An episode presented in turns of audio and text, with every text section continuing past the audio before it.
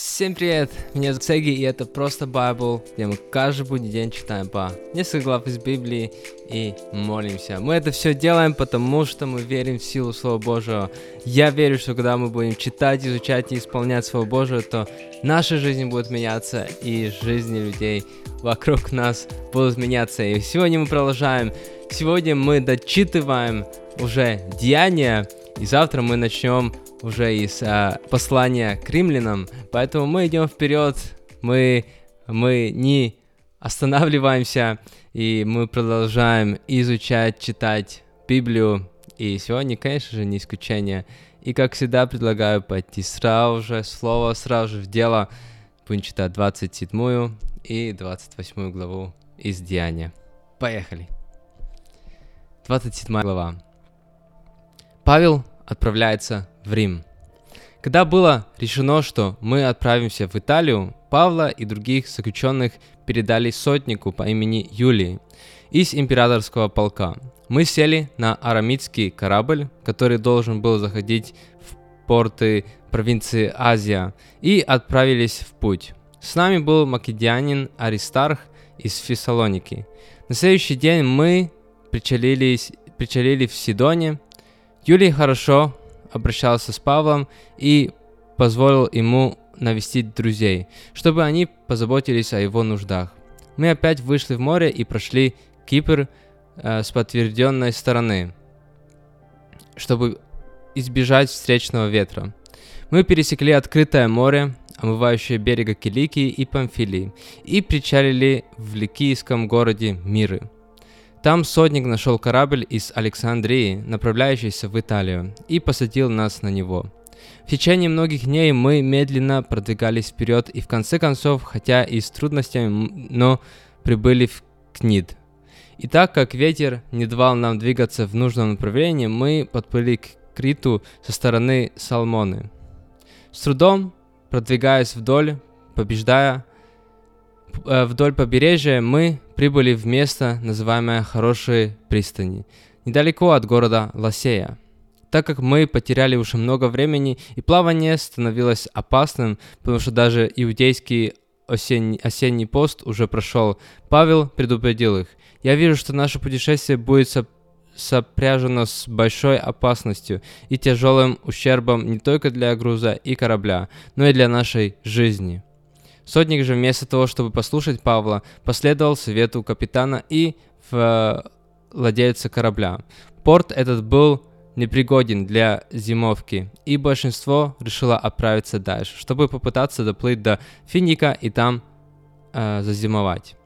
Финик был пристанью на Крите, открытой для юго-западного и северо-западного э, ветров. Шторм.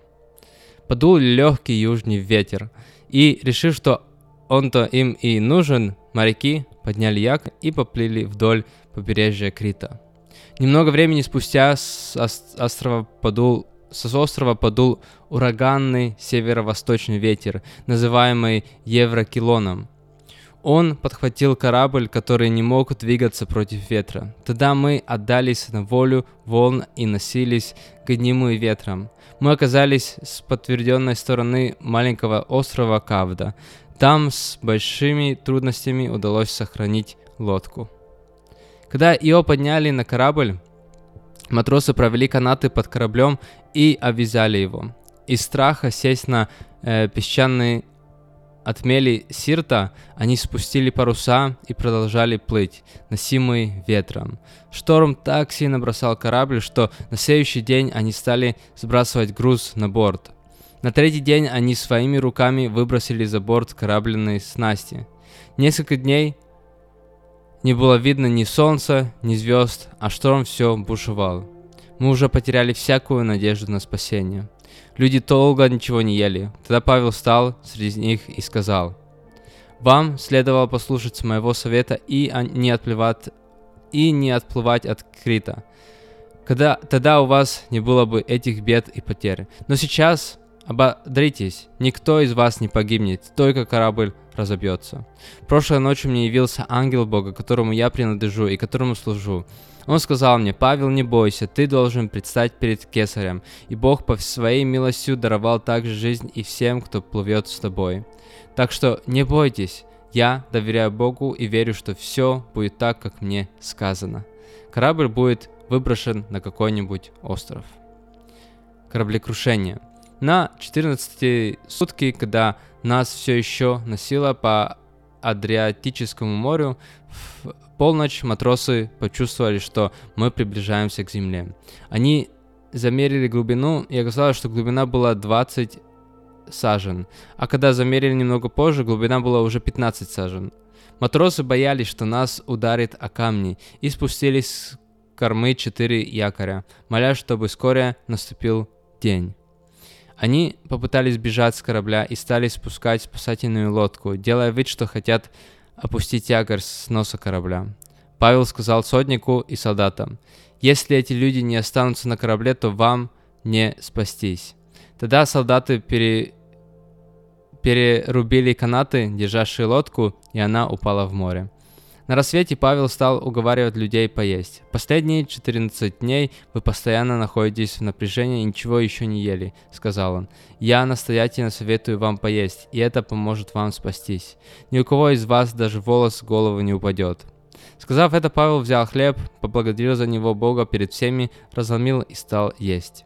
Людей это ободрило, и все принялись за, принялись за еду. Всего на борту у нас было 276 человек. Когда люди досыта поели, они стали облегчать корабль, а, выбрасывая в море зерно. На рассвете они не узнали показавшуюся землю, но увидели бухту с, с песчаным берегом, к которому они решили пристать, если удастся. Обрубив якоря и оставив их в море, матросы развязали рулевые весла, подняли малый парус на... и направили судно к берегу. Корабль налетел на песчаную косу и сел на мель. Нос глубоко увяз и был неподвижен, а корму разбивали волны. Солдаты решили убить всех заключенных, чтобы никто из них, выплыв, не сбежал. Но сотник хотел спасти Павла и остановил их. Он приказал тем, кто мог плавать, прыгать в воду первыми и плыть к берегу. Остальные должны были добираться на досках и на обломках от корабля. Таким образом, все благополучно выбрались на берег. 28 глава. На Мальте. Спасшись, мы узнали, что остров называется Мальта – Жители острова оказали нам необычайное гостеприимство. Они разожгли костер и пригласили нас к себе, так как было холодно и шел дождь. Когда Павел, собрав охапку хворста, стал э, бросать его в костер, ему в руку вцепилась ядовитая змея, которая, спасаясь от жара, выползла из хвороста. Когда жители острова увидели, что с руки Павла свисает зме- змея, они стали говорить друг другу. Без сомнения, этот человек убийца. Он спасся из моря, но богиня возмездия не позволила ему остаться в живых. Но Павел стряхнул змею в огонь, и она не причинила ему никакого вреда. Люди ожидали, что он начнет опухать или внезапно упадет мертвым. Они прождали долгое время, и когда увидели, что с ним ничего не происходит, изменили мнение и стали говорить, что он какое-то божество. Неподалеку было имение, принадлежавшее правителю острова по имени Публии. Он радушно принял нас у себя, и три дня мы гостили у него. Отец Публия был болен и лежал в постели. У него был жар и дизентерия. Павел вошел к нему, помолился, возложил на него руки и исцелил его. Когда народ это увидел, то все больные острова стали приходить и получали исцеление. Они воздали нам много по чести, и когда мы должны были оплывать, они снабдили нас дорогу всем необходимым. Прибытие в Рим – Спустя три месяца мы вышли в море на корабле из Александрии, который зимовал на острове. Этот корабль носил имя богов-близнецов Кастора и Поллукса. Мы приплыли в Сиракузы и пробыли там три дня. Оттуда мы, идя галсами, прибыли в Ригии. На следующий день подул южный ветер, и мы прибыли в Путиолы. Там мы нашли братьев, и они попросили нас провести с ними неделю. И вот мы, наконец, прибыли в Рим. Братья в Риме слышали о том, что мы должны прибыть, и вышли навстречу нам до самой Опевой площади а другие до городка три гостинцы. Когда Павел увидел их, он поблагодарил Бога и ободрился. Мы прибыли в Рим, и Павлу разрешили жить отдельно. С ним жил лишь солдат, который и стерег его. Служение Павла в Риме. Три дня спустя Павел созвал руководителей иудейской общины Рима. Когда они собрались, они сказали ему, «Братья, я был арестован в Иерусалиме и выдан римлянам. Хотя я не сделал ничего ни против нашего народа, ни против обычаев наших предков. Римляне провели расследование по моему делу и хотели меня отпустить, так как за мной нет никакой вины, за которую я заслуживал бы смерти. Но поскольку предводители иудеев возражали, я вынужден был потребовать суда у Кесера. И сделал я это вовсе не для того, чтобы в чем-либо обвинить мой народ. Я и созвал вас сегодня, чтобы увидеть вас и поговорить с вами, ведь за надежду Израиля на мне эти цепи. Слушавшие Павла ответили, «Мы не получали от тебя никаких писем из Иудеи, и никто из братьев, прибывших оттуда, не говорил нам о тебе ничего плохого, но мы хотели бы от тебя самого услышать, как ты сам думаешь, потому что до нас доходят лишь отрицательные отклики об этой секте». Они условились с Павлом, и, назна... и, в начен... и в назначенный день к нему домой пришло еще больше народу. Павел с утра и до вечера говорил им о Божьем Царстве и свидетельствовал им об Иисусе словами из закона Моисея и из пророков. Некоторых он убедил, другие же не верили. У них начались разногласия между собой. Когда они стали уходить, Павел произнес такие слова. «Святой Дух правильно сказал вашим отцам через пророка Исаию. «Поди к этому народу и скажи, вы будете слушать и слушать, но не поймете.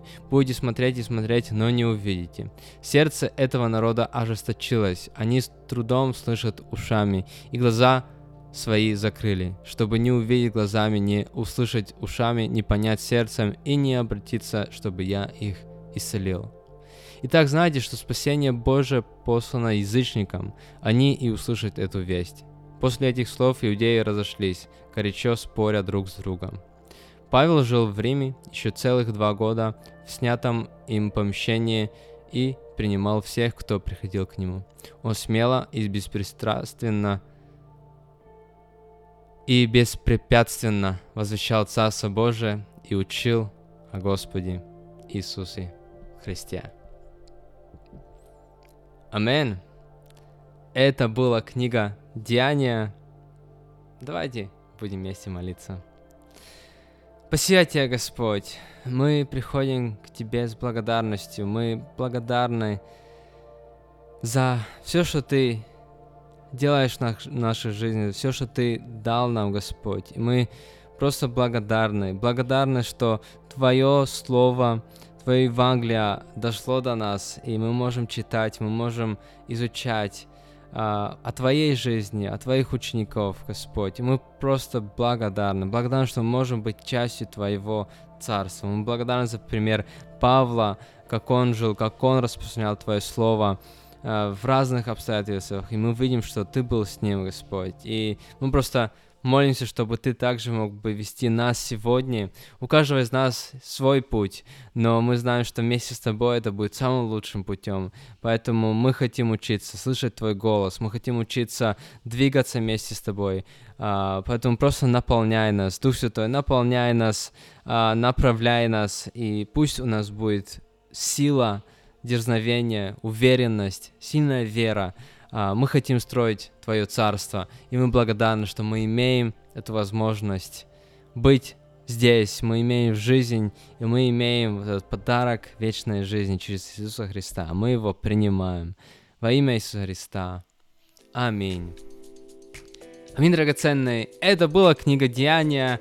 Это наверное, одна из самых любимых книг э, моих, потому что все время что-то происходит, так интересно. Просто читать о жизни учеников, апостолов, э, необычная жизнь у них была, прям много, э, я бы сказал, даже экстрима, вот даже сегодня читали, то кораблекрушение, то змея укусила, но видно, что Бог был с Павлом, Бог э, с ними, кто любит, любит его, а, поэтому мы тоже идем вперед, не останавливаемся, и мы, конечно же, будем и дальше читать. И завтра мы начинаем уже из послания к римлянам, а, поэтому это такой новый этап для нас тоже, поэтому подключайтесь, будем продолжать читать, изучать. Ну а я говорю вам благословений, дорогие, хорошего дня, хорошей недели и, как всегда, увидимся или услышимся снова завтра. Пока-пока.